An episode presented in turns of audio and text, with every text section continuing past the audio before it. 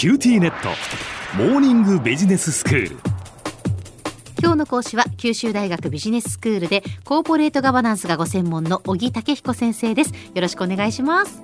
はい、よろしくお願いします。先生今日はどういうお話ですか？はい、今回はですね、ちょっと変わったテーマなんですけど、はい。社長にしかできない仕事を考えてみる。というテーマを用意してみました。ほう。はい。あの、会社には、えー経営陣とか、もしくは幹部とか言われる人が皆さんの会社にも何人か、まあ、会社によってはたくさんいると思うんですけれども、はい。その中で社長にしかできない仕事っていうのがあるんですね。社長にしかできない仕事。はい。うんうん。例えば副社長でも専務取締役でもダメで社長にしかできない仕事。それって一体何なんだろう。それをあの今日と明日2日間にわたって考えてみたいと思います。はい。では小浜さんと。社長にしかできない仕事ってどんなことがあると思います？ちょっと待ってくださいね。何でもいいですよ。社長にしかできない。うん。事例を出すとか、事例を出す。おなるほどなるほど。うん、でもそれって例えば副社長が代わりにやってもなんとかなりません、ああまあそうかそうですよね、うん、人事部長でもいいかもしれないですよね、あまあ確かにそうですね、うん、えー他なんかあります、なんだろう。まあ経営方針を決めるみたいなことっていうのはなるほどなるほど社長がやっぱりやることなのかなと。まあ最後は社長が決めるところもあるかもしれませんけど、でも他の役員が決めるってこともあるかもしれないですよね。ああそうなんですねうん。えとなるとその社長にしかできないことって、うん社長がしなければいけないことってそうなんですよね。はい。ちょっとそれを今日考えてみたくて、一個はいケースを用意してきたんですね。ええはい。あの、ラジオをお聞きの皆さんもぜひご一緒に考えてみてください。はいこんなケースです。はい。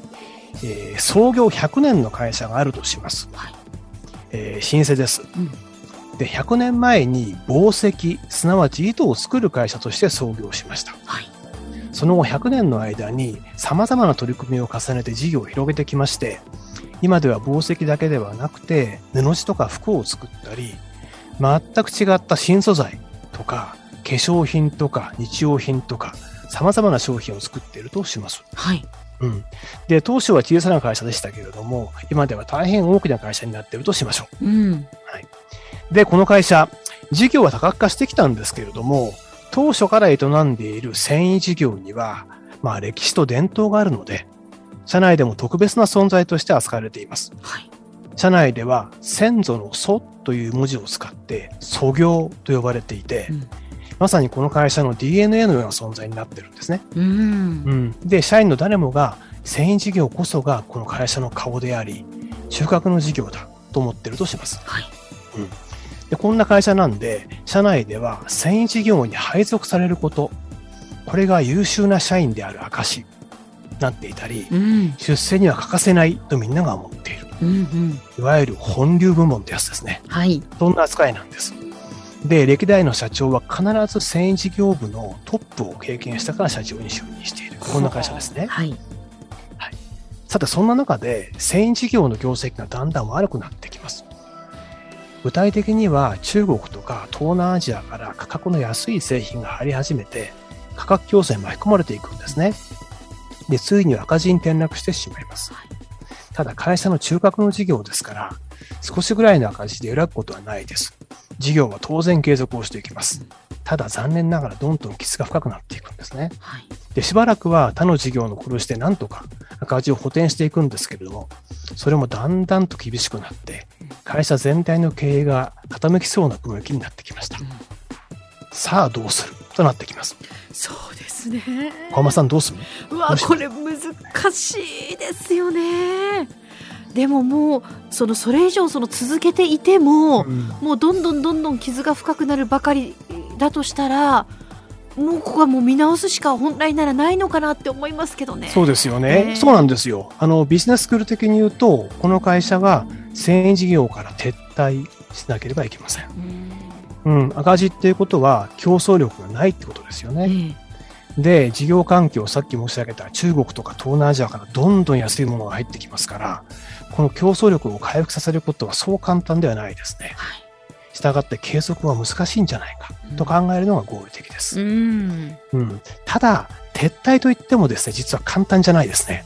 ちょっと想像してみましょうか。ででですよねね、うんそれだけのやっぱ中核事業でこうずっと長いことやってきたわけですからね。そうなんですよ。会社の創業時から続いてますから。うん歴代の社長がトップを務めた事業ですから。はい社内ではみんなが本流と思ってますからう。んきっと OB とか OG もたくさんいるに決まってますよね。はいそんな事業を簡単に辞めることができるのかうんということなんですね。ええでもし事業を辞めるとすると、その事業の従業員、きっとたくさんいると思うんですけど、その従業員の処遇を考えなければいけません。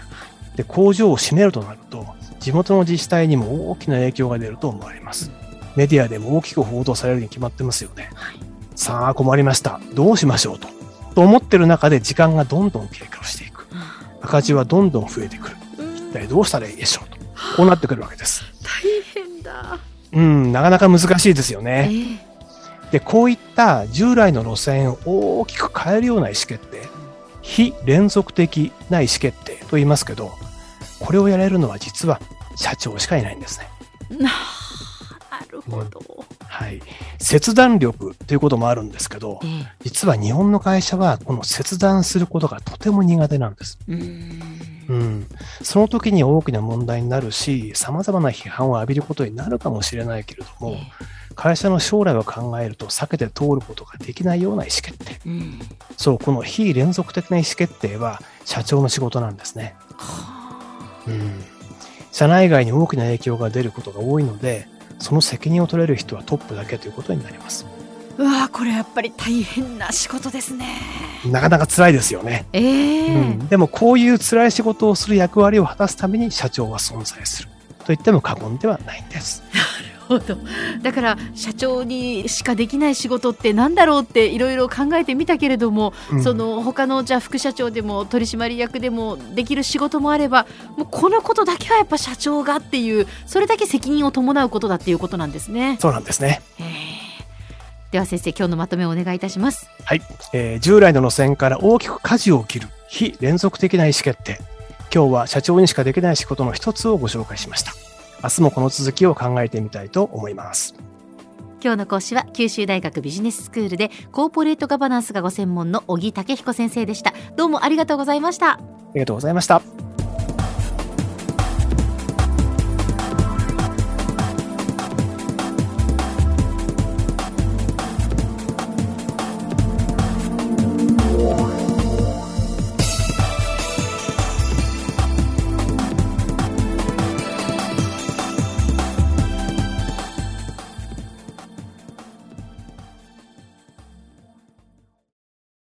QTnet。